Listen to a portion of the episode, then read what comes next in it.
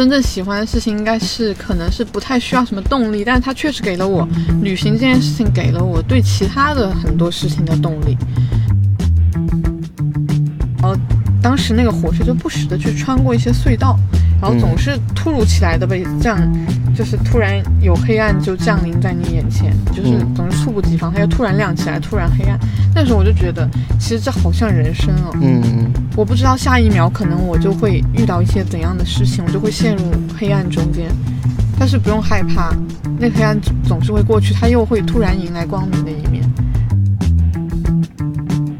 我也去过那个维也纳那个他们拍那个什么《Before Sunrise》那个，对对对对，一起听音乐的那家那家黑胶店。然后我们去了。那家店，没有去。就是他除了那个他们一起听的那个地方，那个是当时临时搭的一个棚，其他都一毛一样。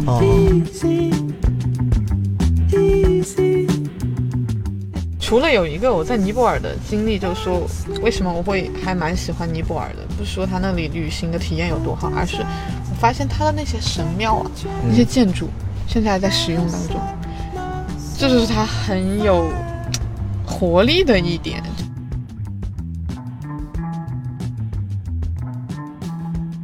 Hello，各位好，欢迎收听一点意思。距离上次节目更新又过去了五个月了，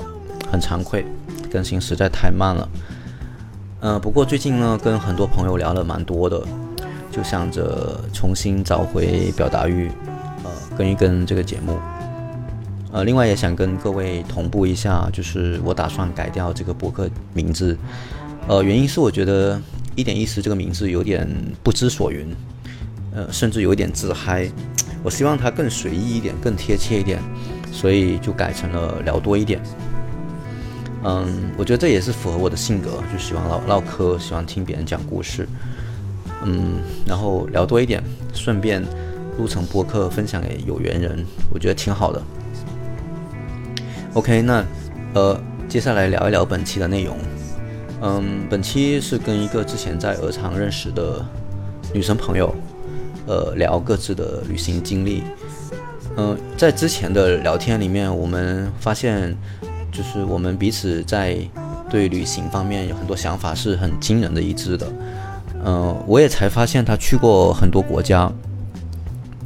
他对旅行有很独到的一些看法，就很吸引我。呃，同时我觉得他很温和，很谦，很谦虚吧，然后又有很大的好奇心，我觉得聊起来就很舒服。OK，那接下来就请听我们两个人的唠嗑吧。今天跟菜菜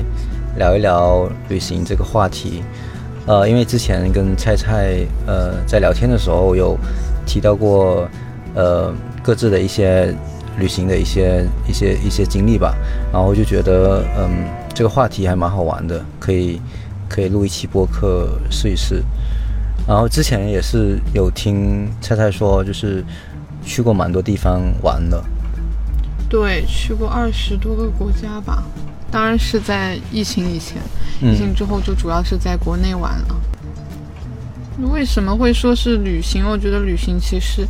是我身上一个比较重要的标签吧，就我自己就是也会很向往这件事情。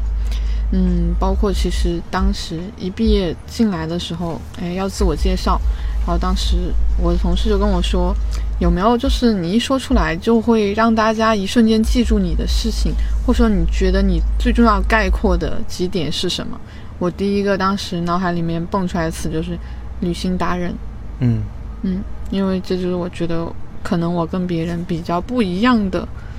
一些经历吧。嗯，那那你觉得，嗯，什么时候你觉得旅行对你来说是一个？很重要的事情，或者你特别有有有有那个动力去做的。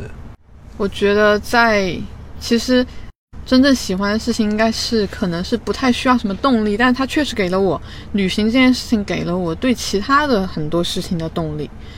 就其实它有一个当时有个契机是，其实我平常就会，当时以前我只是觉得说我平常很喜欢出去玩啊，可是有一件事情是。嗯，当时令我比较印象比较深刻的旅行，它是真正在治愈我的一个片刻，就是其实是那个时候是我刚好是经历了一段，呃，就是说一个失恋的这样的状态吧。然后但是呢，其实当时我是已经提不起任何心情去干任何事情。嗯但当时其实是因为之前就已经决定了，学校决定就是说，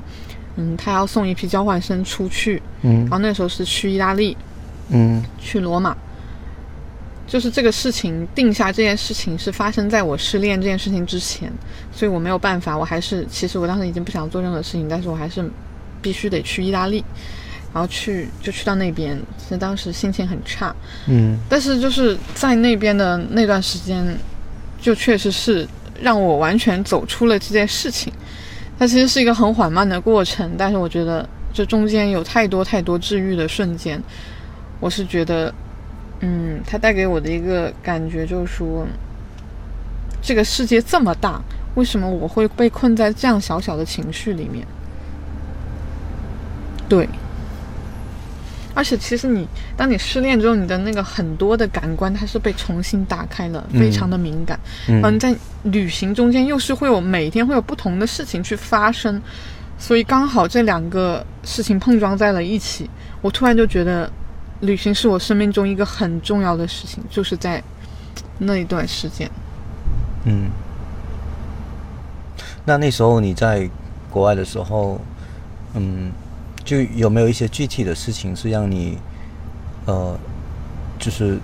投入到了旅行本身，然后忘记了一些失恋带来的一些痛苦的？嗯，还是说你很自然的就就进入那种，它其实不是突然之间的，它确实是很缓慢的一些过程。嗯我有一段时间就情绪有一点太糟糕，就没有办法去，可能是出门啊，或者是怎样提起兴趣，主动去做一些事情。我相信是是被我的同学就可能拉着去，就是、嗯就是就感觉没有任何想法，就跟着他们去。但是就是可能你到了那个地方之后，你真的是被那个美给震撼到，包括一些过程，就比如说，其实我在当时坐一个火车。具体是哪一段路我不记得了，但是那个火车，我可能当时我们会在会过夜在火车上面，然后呢需要洗漱，洗漱完你会就化妆啊或者怎么样，然后当时那个火车就不时的去穿过一些隧道，然后总是突如其来的被这样。就是突然有黑暗就降临在你眼前，你就是总是猝不及防，它又突然亮起来，突然黑暗。那时候我就觉得，其实这好像人生哦，嗯我不知道下一秒可能我就会遇到一些怎样的事情，我就会陷入黑暗中间。但是不用害怕，那黑暗总是会过去，它又会突然迎来光明的一面。那可能又会遇到这样的事情，嗯但是嗯它其实人生就是这样，但是你没有必要因为这一段而过于去纠结。就是确实会有很多很细碎的一些感觉吧。嗯包括当时有段时间情绪不太能控制的时候，可能比如说，呃，我们订了一场就是音乐剧的票，然后呢，但是因为可能当时在某个点就是逗留时间太长，然后我们就要赶，就赶到那个剧院去的时候，因为就国外它就是你去看音乐剧的话，它要求是很高的，你得穿的就是非常的正式，然后得提前到，你迟到了就不能进去，然后我们就迟到了。然后加上当时有一些自己的情绪在，然后可能在街头就开始大哭，嗯就是因为也没赶上，就突然觉得自己怎么那么失败，这种事情都嗯做不好，嗯就在街上大哭，然后就会有很多陌生的外国人就跑到我旁边来，就是一直来问我，一直来抱我，一直来拍拍我，这样子真的很治愈。包括还有一次，其实是在巴黎的地铁上，其实就很多人会说法国人他是是非常傲慢的嘛，嗯是非常冷漠的。在地铁上，我又因为一些情绪就崩溃了嘛，嗯然后就坐在地上开始哭，就有奶奶过来抱我，就跟我说没事没事，就他也不问我怎么了，他就跟我说没事，他觉得我一定经历了一些人生中很艰难的时刻，但这种陌生人的善意带给我的，真的是非常的，就是他跟你那种你身边很熟悉的朋友对你这样做，他是完全不一样的感觉。那你当时就会觉得，哇，这个世界上其实有很多的偏见，但是你真正去认识、你真去感受的时候，那些偏见都会消失掉，你只会用你自己去看到的、去感受到的东西来去取代掉你以往就是去间接获得的这些偏见。嗯所以我就觉得，就在旅行中遇到的人或者是你都要更敞开的去面对它，嗯你会收获很多。嗯嗯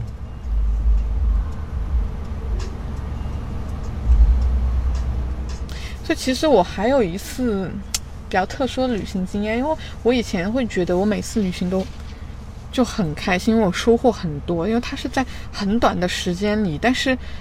它的一个密度是非常的高，就它它跟我们平常工作生活可能不太一样，我每天可能都比较类似，这样子我会觉得一天过得很快，但是在旅行中我会觉得一天其实很长，嗯。我有很多的经历，我有很多的事情事情可以去，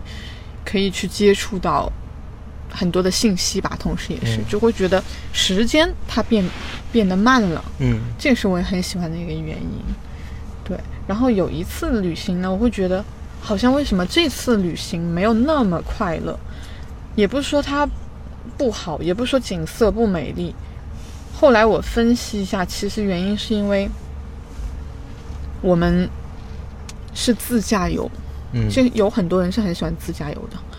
我们的自驾游就是，我觉得就是我们的交流还是在我们那个车上，就嗯还是那几个旅伴，嗯嗯。我们没有和当地的人、当地的事物去发生太多的互动跟连接的时候，嗯。我就觉得旅行的魅力对我而言就真的消失了。所以我在觉得我对我而言，旅行到底是什么？应该就是我去不同的地方，跟不同的人去谈话，去产生一定的交互，然后去去感受到那里的文化跟生活，嗯然后它会带给我很多。嗯对，而不是说我看到了哪个景色，那个景色的美是怎样的，拍了几张照片，就不是这样子的一种感动。更多意义在于和那里的人跟文化产生的一些互动。嗯嗯，那就是你你刚刚提到，其实你在国外的这段经历，其实是跟你失恋的这个契机是有关系的嘛？就是它让你呃放大了对旅行的一些意义的思索，以及对旅行本身的带给你的一些体验感受的一个一个，就是它会放大了你这种感受嘛？对，那那我想问，就是说，嗯，在国内的时候，在没有遇到这些经历的时候，你你之前呃会有类似的感受吗？嗯，在那次之前，我的感受不会这么明确。其实还有一个很重要的原因，我是觉得国内国内的旅行方式，我觉得有一点点，有点像我刚刚所说的，就是我来到一个地方，看到一个什么东西，拍几张照，但我跟他之间的交流非常的少。嗯。另外一方面就是我们的文化差异太小了。嗯。是很呃比较对我的刺激是比较少吧，嗯。所以就对你的刺激少一点的话，能够启发你的东西也会少一点，嗯而不是说别人觉得说，哎呀，为什么那么喜欢出国旅游啊，或者怎么样？不是崇洋媚外的心态，而是我真的是在寻求一种文化上的差异感，也很、嗯我觉得也挺重要的。因为之前我我有去过两次尼泊尔，嗯就是它是世界上最不发达的地方。嗯它的旅行体验也必然不会很好。嗯但是，我为什么连着去两次呢？因为我觉得它真的文化跟我们的差异好大。嗯我两次都去了它的一个地方叫烧尸庙，嗯因为它其实是偏印度教的影响比较大嘛。它是人去世了之后，他们都会送到那个烧尸庙，然后每天晚上就黄昏的时候都会举行这样的一个仪式，是有可能好好几个位置都有在不同的在进行，在河的两岸。嗯然后呢，那里的人就会在黄昏的时候就会往那个烧尸庙去聚集。嗯其实，在我们中国古代真的是就是唯恐避之而不及的这种丧事嘛，相当于。嗯嗯但他们会载歌载舞，就是可能跟他没有任何关系的，就是年轻小伙子呀、小姑娘，就本来是坐在坐在那个台阶上的，嗯他就会像有点像就体育公园里面这种这种状态。嗯然后到那个时候都去到烧尸庙那里，然后年轻小伙子、小姑娘听到音乐，就跟着就跳舞，就现场就跳起来了。嗯而且大家穿的就是都是就比较红色啊，就比较鲜艳的颜色。然后我觉得他们是在庆祝这件事情，嗯就是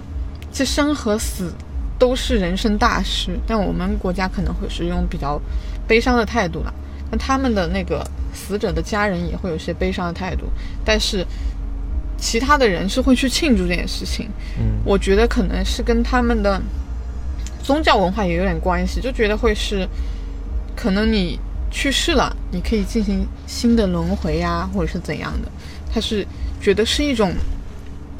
你结束了受苦这件事情，我觉得他们是有一种庆祝的态度的。对我而言就是很不一样，而且他整个那个仪式过程你也可以看得很清楚，包括他也是露天的那样子搭个台子，然后烧那个尸体放在上面烧，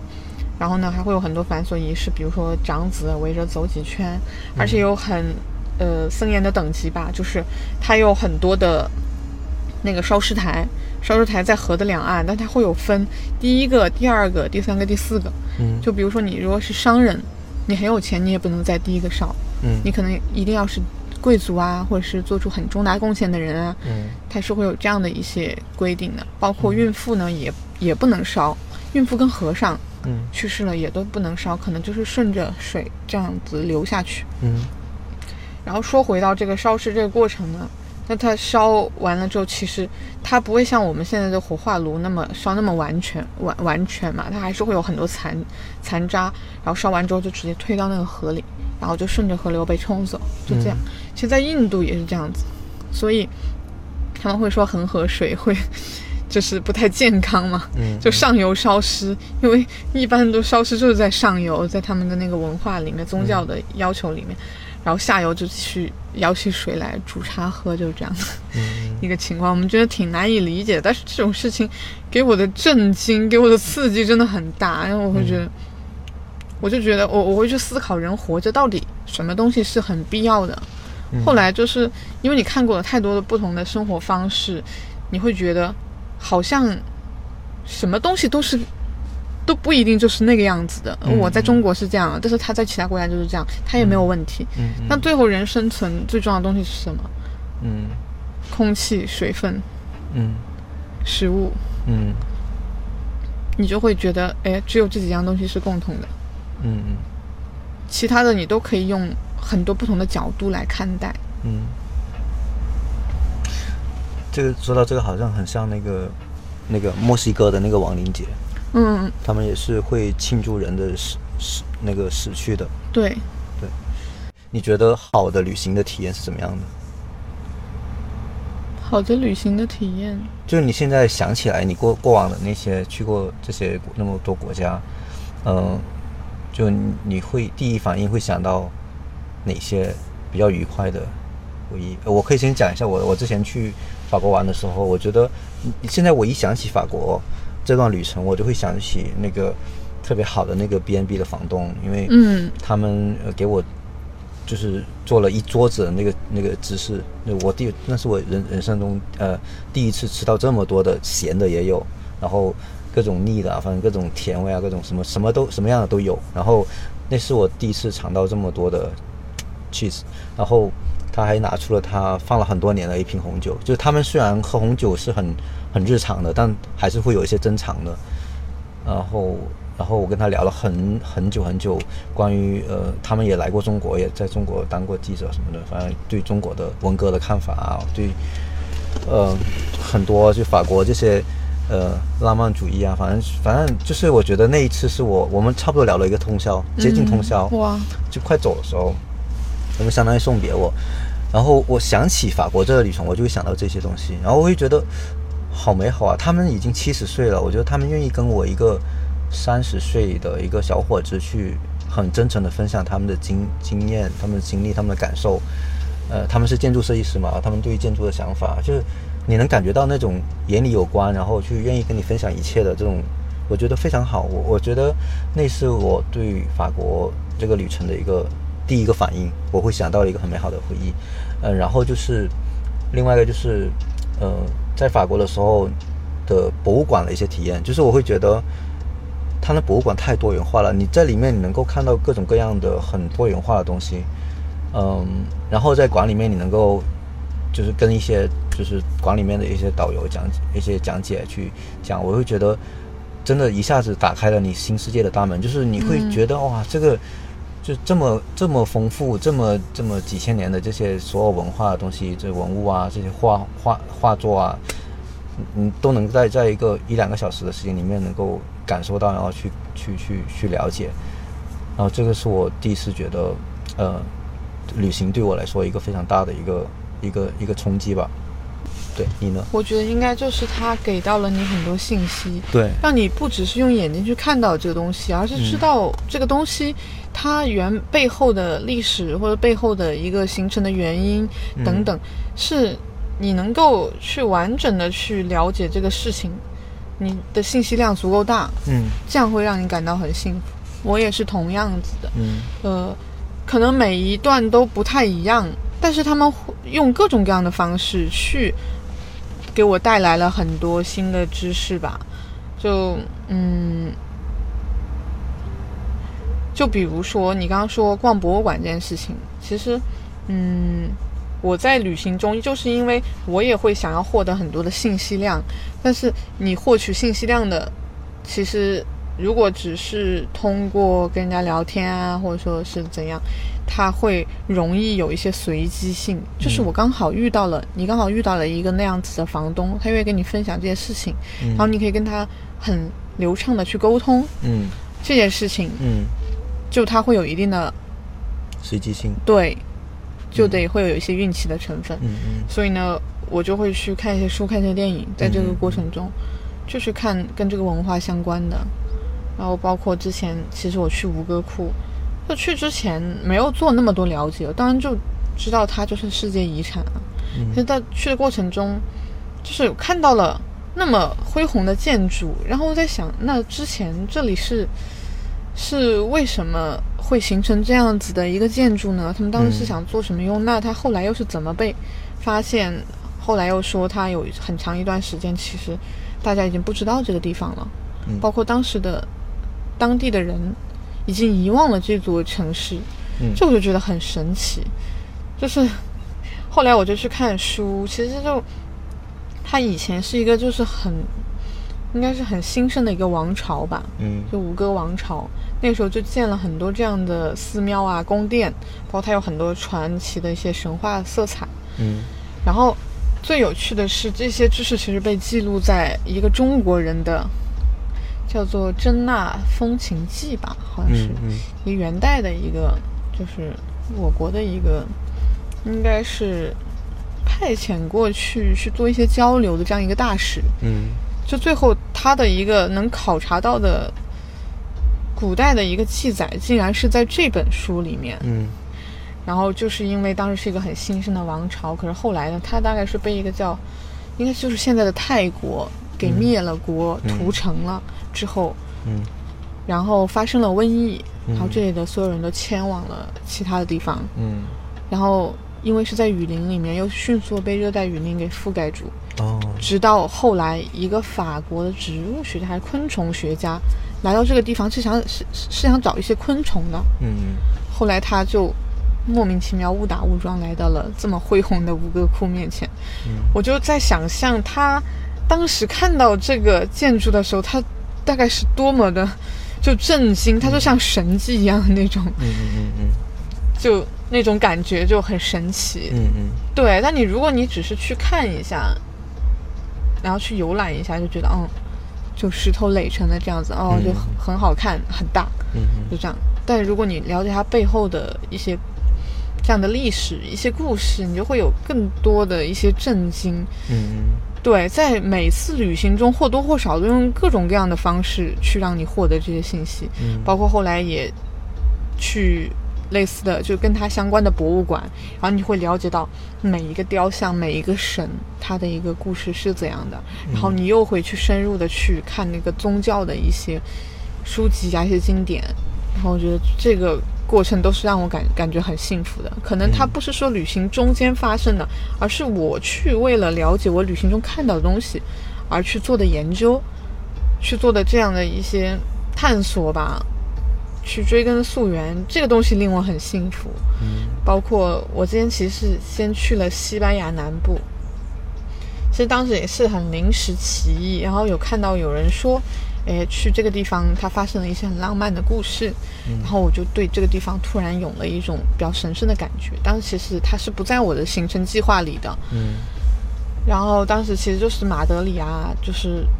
嗯，还有巴塞罗那，可能就是当时是准备就是主要去玩这两个地方，嗯后来就突然就抽出了两天的空去了西班牙南部的叫科尔多瓦的一个城市，它是一个很小的小镇。然后去了之后，我就发现哇，这这边跟巴塞罗那、跟马德里好不一样哦。嗯嗯然后它的一种建筑的风格啊，就是整个都很不一样。后来回来之后，我就了解到它的一个历史。它虽然是个很小的城，但是以前作为就阿拉伯的摩尔人跟西班牙这边就本土的居民，它是有一个很长时间的拉锯战，就互相去占领这个地方。嗯然后占领了之后，比如说西班牙这边呢，我可能就建一个天主教堂，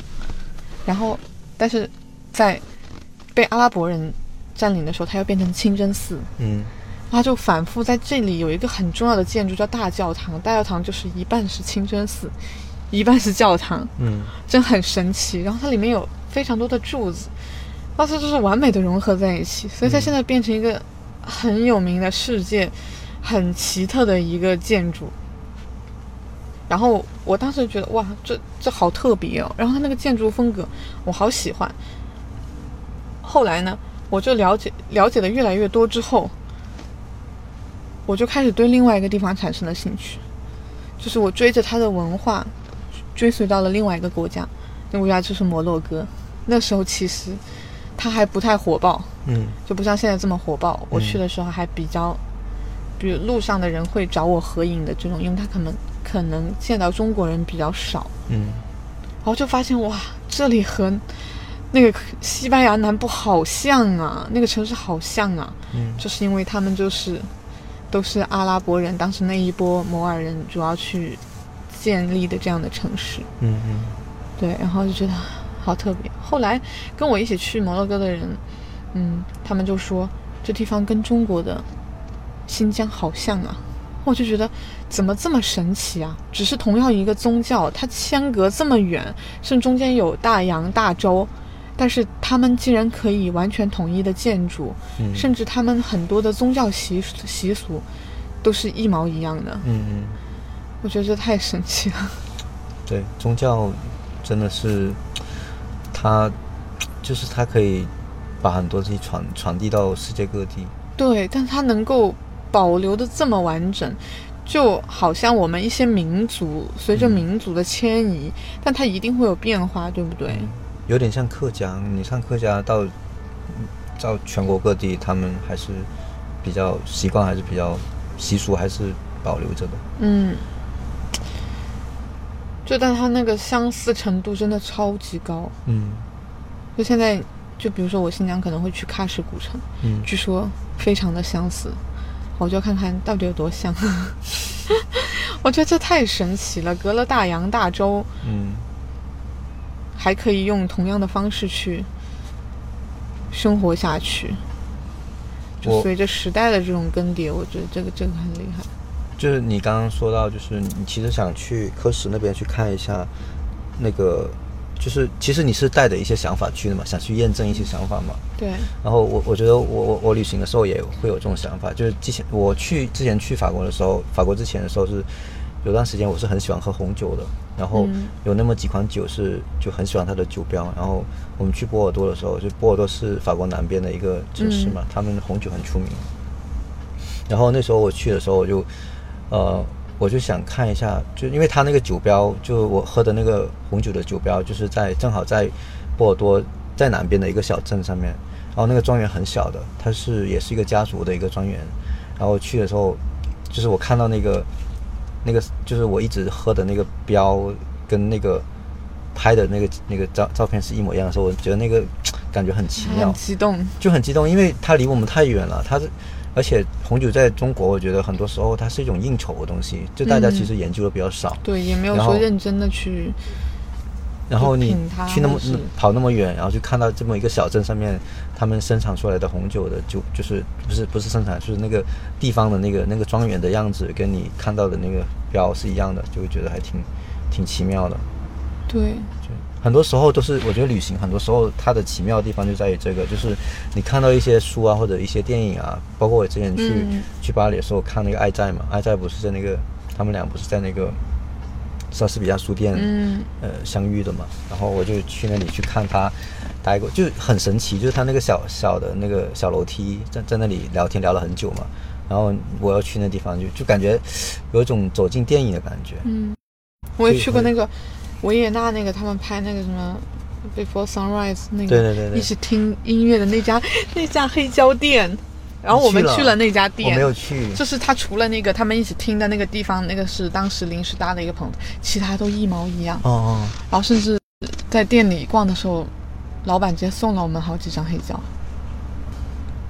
就是你，就是有一些东西，它是指引着你去去发现它更多的它的背后更多的故事。嗯然后当你真的觉得，哎呀，我我挖到一点线索，然后我又再继续找了找，又豁然一片开朗的时候，嗯终于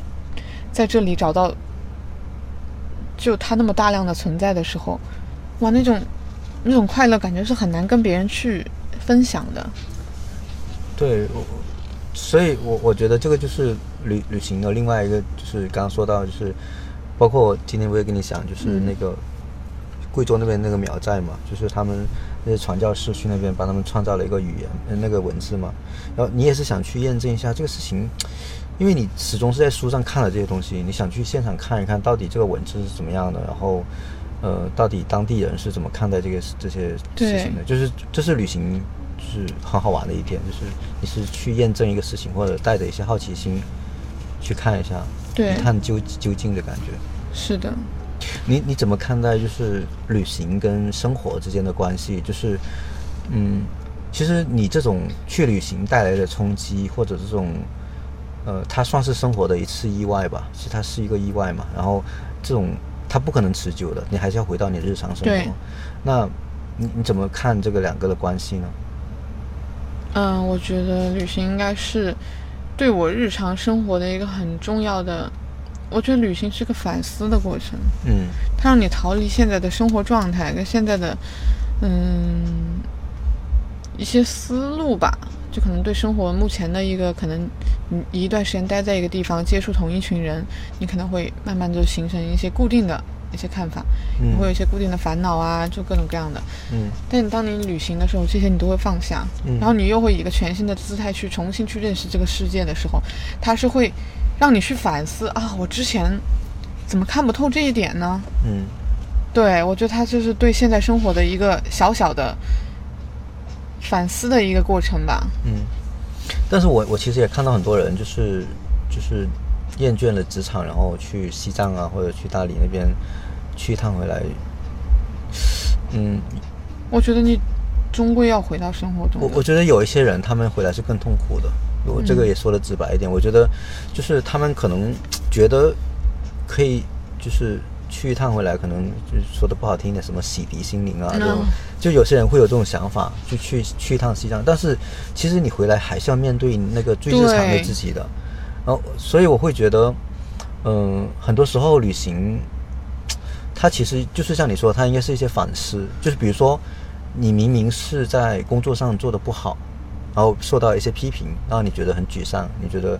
好像自己没什么价值，然后我就去一趟西藏或者去大理去玩玩个十天，你回来还是要面对这些问题。对你有些问题在你身上它存在就是存在，它是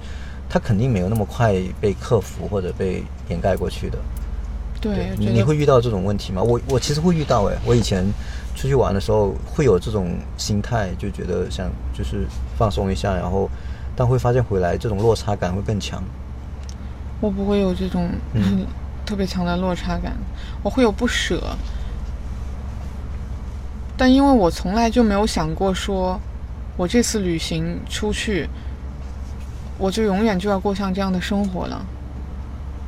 我是很知道，我回来又要面对，继续面对前面的生活。嗯它只是我在这段时间，哎，我给自己换一换状态的一个小小的体验吧。我从来不觉得说，除非我现在觉得我以后都不要这样的生活了，我要逃离现在的生活，我直接就跟过去的生活一刀两断。嗯我就是把我未来的状态全部切换成旅行的状态，嗯除非是这样子。那你其实，在一开始，可能有些人对旅行的期待就过高了。嗯嗯，他希望通过这次，就完全改变他什么？但我觉得，你过去形成的、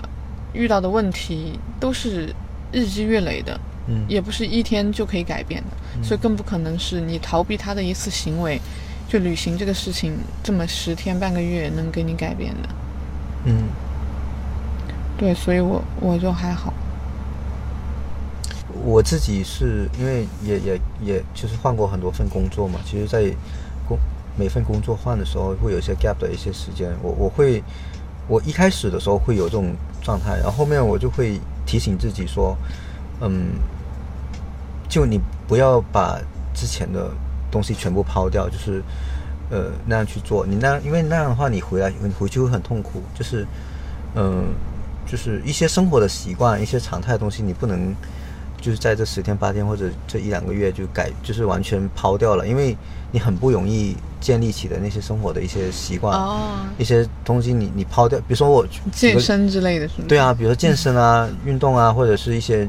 呃写日记的习惯啊，或者是平时日常你做的一些事情，你不能因为去旅游的时候全部没了，嗯，然后你这样的话其实是很迫害你的对，就就所谓的躺平嘛，很多人说我去大理那边躺平，躺个躺个半个月，其实这样是非常有伤害性的，对你的生活，它会破坏你很多东西。所以我其实我是警惕这种东西，我会我希望说，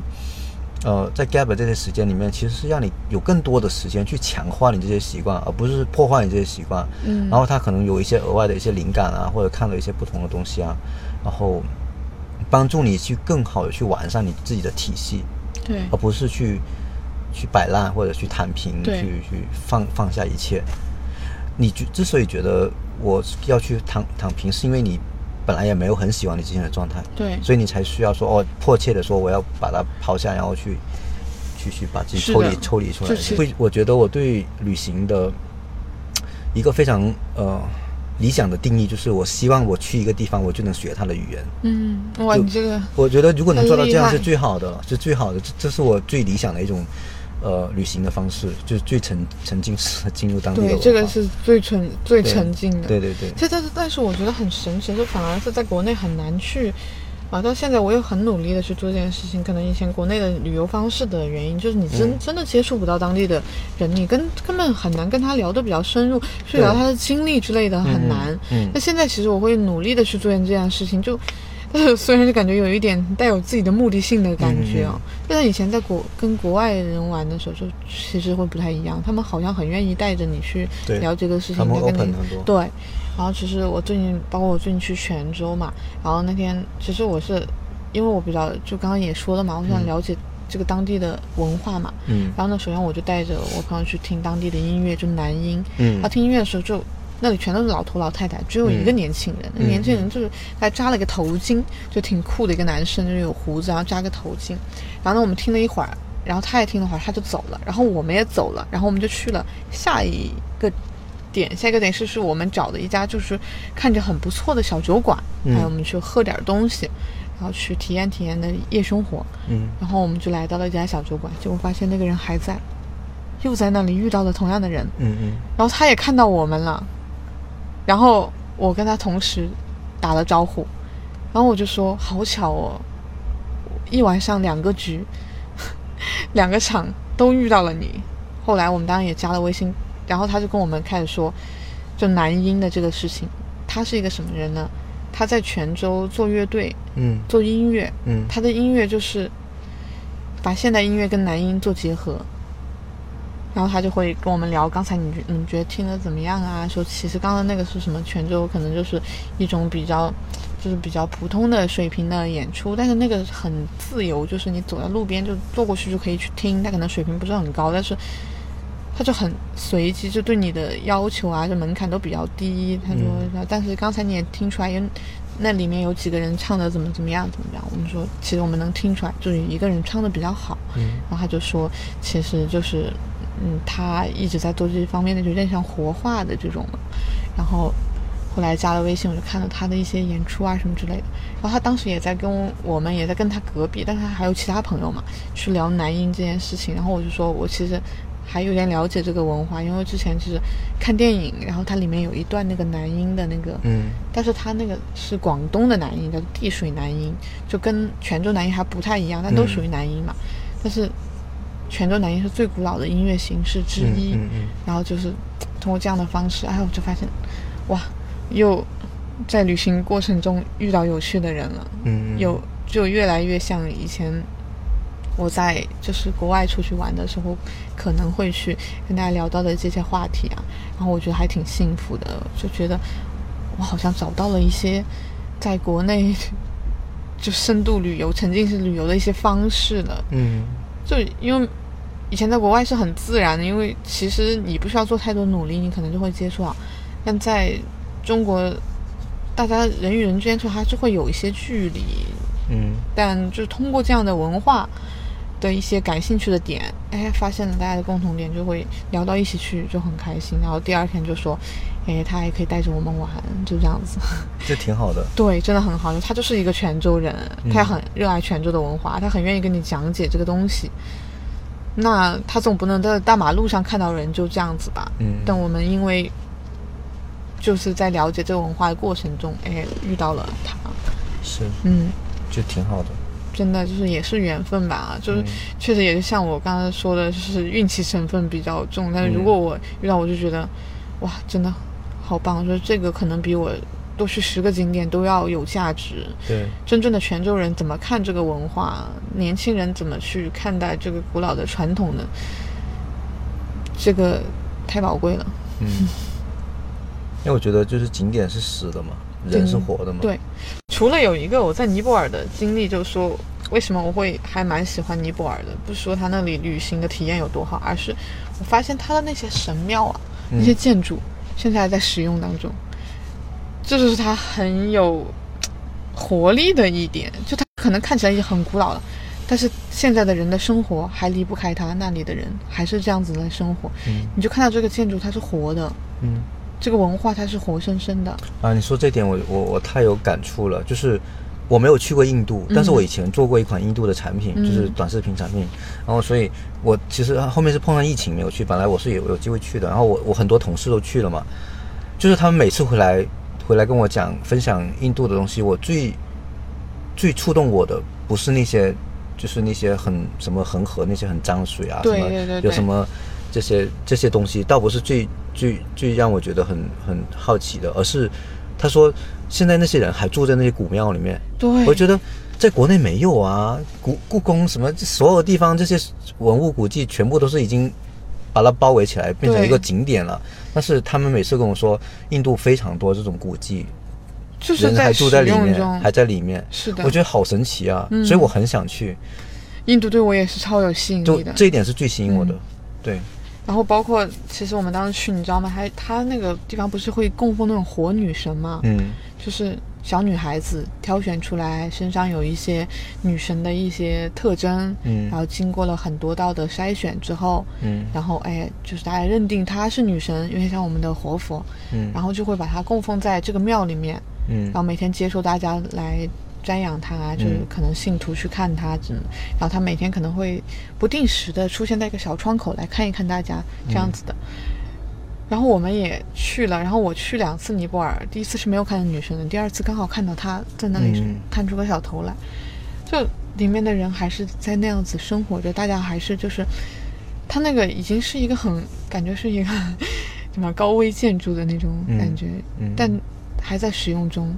然后包括一些那种神像上面还有着那些人，就是可能是每天去，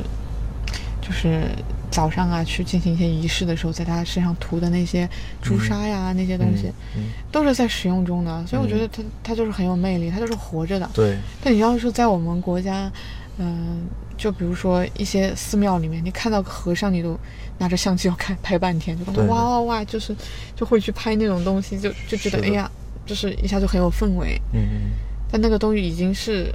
很少见的了，嗯而且都是很现代化的，嗯所以它跟我们的文化差异就没有那么大，就就确实会觉得它好像没有那个活力，它是冷冰冰的。嗯，你你觉得你的就这么多年，你觉得你对旅行的态度有变化吗？嗯，可能会有一些变化，因为以前学生时代的话，时间会比较充裕，可能就是真的会像以前做很多攻略，做很多文化的一些基本的了了解吧，会会做的更多。但现在因为其实确实工作起来之后，时间非常的紧张，也会把更多的时间就留在旅途中间，嗯然后确实在出发前，至少在出发前做的了解确实会少一些。嗯但是我觉得我在过程中努力去，就是去迎接旅行的那种状态，从来没有发生过变化，甚至会更热切的想要去在这短短的时间内接收到更多的这个世世界发给我的讯号吧。嗯，这么说有一点 小清新。挺好的呀。有什么就是想特别想去的地方吗？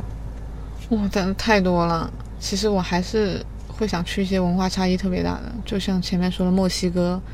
古巴。我就看了傅真的傅真的那个最好金龟换酒，嗯，我太想去南美了。我觉得南美对，太神奇了，我觉得你应该会非常喜欢。嗯就傅真，因为他以前是在在欧洲那边工作嘛，所以他辞掉工作之后就就感觉就是就想去一个完全差异很大的地方，然后他就去了南美。他说去那边完全改变了他是所有东西，就是嗯，他其实说的东西跟你刚刚讲的有点相似，就是呃，包括他去墨西哥的时候看到亡灵节啊，还有去那个玻利维亚，还有什么阿根廷、嗯。去的地方，因为阿根廷以前是曾经富有过的，然后后面就衰落了嘛。阿根廷以前是很有钱的，后面又很富。有段时间真的。那他就说到很多，诶，就是人的一种状态变化，就以前他还还很体面，人还很体面，但是变穷了，就是这种不同的状态，以及他在墨西哥的时候看那些人对死亡的一些态度，就完全让他就改变了很，就跟我们一样嘛，就是我们也是，就是在旅行当中就是被这些东西所打动，然后改变了很多一些观念嘛。我觉得南美是一个真的特别特别神奇的地方。然后我看完这本书之后，我才意识到，就是像那个马克思他写那个《百年孤独》的时候，嗯就那种魔幻主义，还有卡卡尔维诺，就是为什么他们会写出这种那种文字？嗯那是因为他们生活就是这样子。对啊，我看那些我都觉得好魔幻啊。，对，就是他们就是经常就是在那边可能吃着早餐，旁边就有人被枪打死了。嗯然后或者是，嗯，像他里面举提到一些人，就是就是看着自己什么姐妹那个姐姐或者母亲就被被那些黑帮强奸啊什么，就是这种事情太多，就很就大家对于就是人他们那边的人对于这种稳定事情是没有任何认知的，安稳生活的安稳是没有任何认知的，觉得好像听起来好像是很可怕的事情。对，就是他们是觉得这些东西一一直在变化，一直在动荡，人与人之间这种关系其实都是转瞬即逝的。嗯所以为什么他们能写出那种很幻、很魔幻的东西？我觉得是跟他环境有很有关系的。那我就虽然治安很不这样很不好，但是我我会很想去看一下对，那些人的面貌就是很危是什么样的。他们迷人。其实我觉得印度也是这样子。太远了，主要是南美太远了。那我其实之前有一次我，我那时候是去非洲的时候，就北非的时候嘛，我在飞机上遇到一个很特别的人，他说他是广州人，嗯然后是一个，嗯，我估计是五六十岁的老先生，然后他背着一个包，然后穿的很简陋，他的鞋的鞋带都是用那种塑料绳来系起来的，嗯就你好像看起来他的应该京剧是很很拮据的，他就说，我就是广东那边的一个公务员，他说，但是我真的好喜欢旅行。然后那时候是我去北非嘛，然后他好像在飞机上像念什么经一样的那种感觉，然后他就开始跟我聊聊天，他就聊他去过南美，去过什么各种各样的地方啊，然后他就了解，他说你去过之后你就觉得哇，那个就是我们看到的那些什么，就是比如说黄果树大瀑布啊，他说这样真的不算什么，然后就说在那边看到的真的是太震惊了，我就觉得他他他很神奇，就是他那个人的就跟他经历的反差看起来很大，嗯，就是一个公务员环游世界。对，而且他 他的背包啊，就是那种什么鞋带啊，我就说的嘛，都是那种塑塑料绳，你会觉得他甚至有点像一个乞丐，嗯嗯嗯。这这点反差极大，嗯。然后就在飞机上有点碎碎念念的，嗯但是那是一个从香港飞往摩洛哥的啊，好像是法国，是摩洛哥的嗯。飞机，嗯。因为好像当时是中转一下嘛，嗯。就他也不是说我个乞丐可以做这样的事情的，就、嗯。就他好像是他的所有的心思都在旅行上面，我不在意这些东西，只要它可以使用，那塑料绳又有什么问题呢？嗯嗯它能够起到这样的一个功能，然后他就说他订了什么酒店，还给我看他的照片，嗯。然后就是他在各种旅行的时候他拍到的照片，一个就是小的也是智能手机嘛，对它看起来就是就比较普通的那种，嗯就一个就一直跟我聊，在路上一直给我看嗯。他的一些，然后他就说我没有结婚，我也没有小孩，也没有老婆啊这种的，但他觉得很幸福，就他每年就是就会花自己的钱出来，就是全世界去玩，然后他也不在意别人怎么看他，然后在飞机上的时候，就他就跟那些空姐沟通什么的，你会觉得就是好像也不是说很说很有说很流利啊，或者说是你能看出来就是他他就是这方面的能力有多强啊，怎么样之类的。但他确实可以用他的方式去完成这件事情，而且他都是一个人去做这些事情，我觉得好厉害。然后就告诉我他在哪哪哪的酒店啊，就会有遇到一些什么，就是酒店会有摄像头啊偷拍的那种事情，然后他怎么去处理什么之类的。嗯但他的这种应对这种事情的方式，在这方面的知识确实是很丰富，那就感觉真的反差很大，就是各种各样的人，他确实给我留下我对这个人还挺挺好奇的。真的，但我又不太好意思问太多。我我我，如果是我，可能我会抓着他不放了。对，当时我可能我也是不是那么主动去跟别人去做那么多交谈那个人，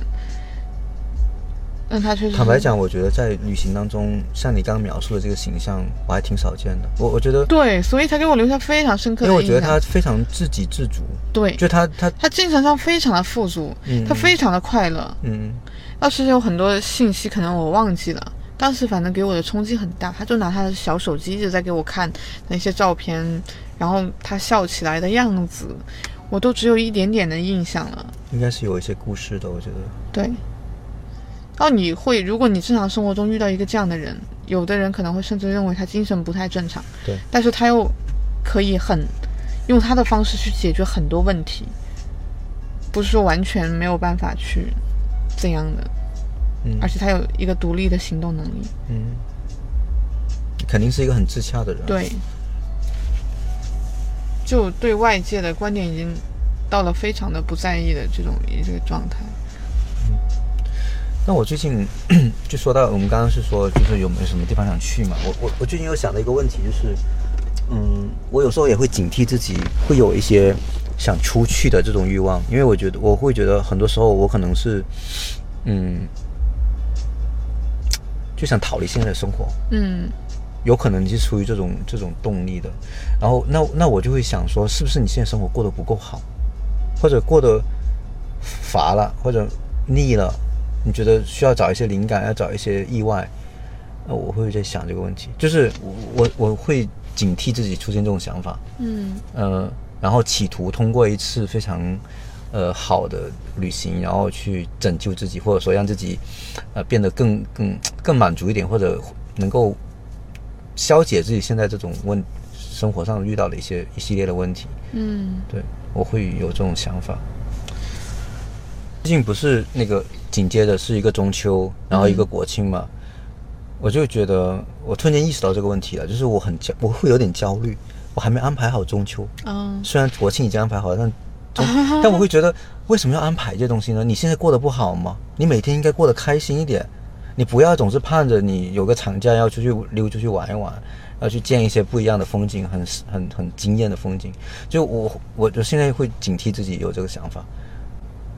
我有时候也会有一种，呃，之前也会有一种，就是说，为什么我一到假期就往外跑，嗯嗯，好像我有一些不可忍受的东西一样。对，对，就有一有一个阶段。对，有一个阶段会是这样子。嗯现在我是觉得自己的嗯，对，确实是，至少行为上看起来会给一些人一些观点，就是有些人他就假期就一直在深圳，无论什么时候他就一直在，不管你放不放假，嗯那可能就假期他就是在家里，或者是出出去公园里玩一玩。这种在我看来就是有有一些是有点平淡，对吧？嗯我们都嗯觉得有点平淡。嗯有假期我就应该出去玩啊，或者是怎样。但确实是这样，所以好像之前就是你有没有发现一点，就是你家门口的美景，其实你完全没有去在意过它，嗯，而别人又跑到你的家门口来玩，对。他用他的一些我有段时间特别喜欢在小区里面，V 嗯 V B 说过我，他说我是小区摄影家，就是我经常在我那个阳光中里面很大嘛，我经常在里面拍一些花花草草，拍什么门口那些花什么，就拍一些人，就是我觉得我那个小区其实就蛮蛮有生态的，因为它很大，然后很多人有时候就他我那个小区里面他什么都有，有什么培训机构什么。呃，全呃练琴啊，什么什么，它其实很很很很大的一个社区，然后我就觉得，其实你在里面逛逛也挺好，你为什么非得跑那么去公园其他或者地方才可以去找到一些乐趣？然后我就发现，我现在挺喜欢在小区里面逛的，嗯就是我小区里面有个地方风很大，我每次觉得有点不舒服的时候，我就会想去那个风口去吹一吹，我觉得很爽。嗯然后，对，就是呃，或者我那个我我我我小区里面有琴行嘛，就有时候我就会上去琴行里看一下那些跟那些钢琴老师聊一聊。我我希望尽量的我能从日常生活里面获得很充足的一些东西。对在这个基础之上，你才去想说，呃，我再去看一下、呃那个西安是怎么样的，再看一下大理怎么样的，再看一下北京，就是往外看，就是先把自己这样的一个，我会对警惕自己这点这点我很同意。对。对，也也确实，我也同意你比较警惕的这一点。我也会觉得嗯自己是不是呃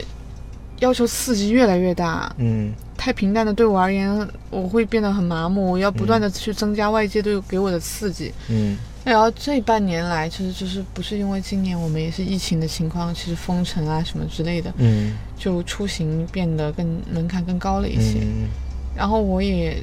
就是自己就开始去哎发掘深圳很多好玩的地方，嗯很多有趣的小店。你要是说深圳是文化沙漠，嗯那你是不是也有责任？嗯，你有没有为这个沙漠做出过什么？的确，那你有没有认真去了解过，去找过沙漠里是不是有绿洲？嗯其实你当你开放的心态又去去在在深圳寻找的时候，你会发现你能找到很多，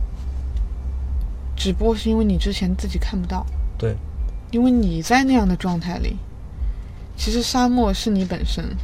对，我真的觉得是这样。是的，你看，就这半年，然后我又跑了很多小店，跑了跑了很多展览啊之类的，就生活包括去转了很多城中村嗯这样的地方，就小的公园，我都觉得哇，原来其实身边也很棒啊。嗯，是的，就就我发现一个点啊，你知道深圳的公园啊是很厉害的，嗯。深圳的公园很多都是，因为我认识一个做城市规划的一个朋友，他说深圳的那些，你不要小看那些什么广场啊，什么呃公园那些，就是那些文化中心那些设计，全部都是很顶尖的 studio 做的哦。嗯，对，就是我们可能觉得它很很平常，但是深圳政府其实非常舍得投入了嗯。这一块。就就包括那个什么市中心公园，在福田那边那个那个其实市民广场是不是？对，对对，就是那个附近那个那个公园，我之前嗯。去，就它那个小溪里面不是有那个荷花嘛，就在整个穿过那个公园嘛，就是其实蛮好的，但是可能我们太习惯了，就对。就觉得深圳只有公园，好像没什么别的东西，但其实怎么说呢？看你我觉得可更缺乏的一些可能是历史的文化之类的，但是是。大家可以在这里共创一些东西，这也是我为什么说最近很关注一些社区文化这样的嗯东西。其实它可能没有太多历史，没有嗯很多老年人的一些说起来的一些故事的一些沉淀，嗯但是那它是不是有很多新兴的力量？很多，那我们青年人可以在这里做什么事情，去创造更多的价值，有更多的今天我们去那个书书店居然开了十年了，哦，就是那书店也很棒啊。其实还是就还是有很多，对，就是有，就看你，我觉得看你的自己的心态吧其。实都是你自己内心的投射，是不是？我觉得是嗯都是内心的投射。你没有遇到，你就说啊，深圳人都在想搞钱，哎深圳人没有文化，没有艺术氛围。但只有就当你是去找这些东西的时候，包括我们旅行之前的，刚刚也说到那些小小的点，嗯我们去找，自己去找这个东西，然后我们就会发现，哎呀，顺着这条越越来越大的世界向我们敞开了。嗯，其实我觉得，我觉得我们这个话题真的可以用爱在来去又去总结，因为我觉得他们两个人，你看啊，他们在旅行上很心动嘛，遇到对方觉得很投机，很聊得很有共鸣。但那个东西对他们来说就是一次意外，生活的意外。他们那绝对不是他们的生活，他们还要各自回到法国的，回到法国；美国的，回到美国。他还是要回到自己的生活里面。然后很多年之后，他们又又又又相遇，那可能就是就很就是已经有很多生活的一些感受了嘛。然后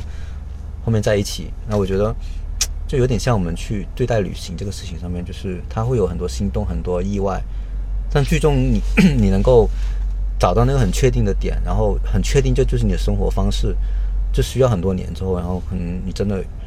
呃在生活中懂得了一些东西，或者提炼出一些东西是真的属于符合适合呃适合你自己的，那就是真的属于你的东西。后面他们也挺好的嘛，是吧？那个对这真的是在一起的嘛，就不是只是旅途的一个一夜情啊，或者什么嗯聊的意外什么的。所以我是希望我们可能我们的旅行最终也是希望这样会比较好吧，就他能找到一些我我你刚刚说你在泉州遇到那个朋友，我在贵阳的时候。我也企图想认识这样的人，就是我希望我在离开贵阳之后还能跟他做朋友，嗯，我希望能够这样，但是我发现还挺难的。我我在贵阳认识了三四个人，都是聊了很久很久了。我尽量的想在当晚跟他聊更多东西，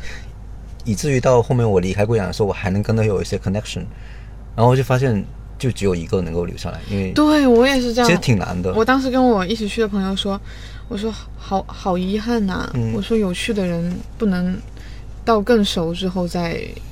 分开，因为你这样子交集很少的，嗯然后大家就分开了，这状态好像后来也很难去做一些连接什么之类的。嗯，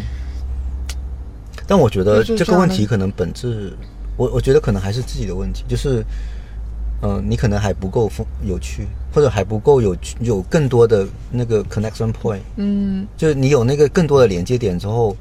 你总会，比如说你你自己对男音就很有了解，嗯。那你是后面是不是还继续跟他可以聊很多男音，或者你的兴趣还在持，你的兴趣还在持续？就我跟那个贵阳那个有一个女生还现在还有联系，是因为我们都很喜欢咖啡，然后对豆子这些就想要聊嘛，哦。然后她也喜欢那个，对，可能跟她的共同点，哎，可能就是还是接，其实当时还是聊聊太少了，就确实很难去。哎，嗯我觉得有时候是是一种西感兴趣可能是一种自己可能也是需要，嗯，就是你有更多的连接点吧。对对对，就我觉得，如果是我以前的我啊，可能我不一定能够结结交这些朋友。现在我觉得就可以，因为现在我已经经过了很多年了，我我有一些新的新的兴趣爱好啊，或者有一些新的更更吸引别人的一些点，嗯，就导致别人也是会愿意跟你交流嘛。就可以有，你可以跟他交流，他小时候经历过什么事情，在这里原来的故事是怎样，这样其实也相当于你是在旅行过程中认识的人，对对不对？对。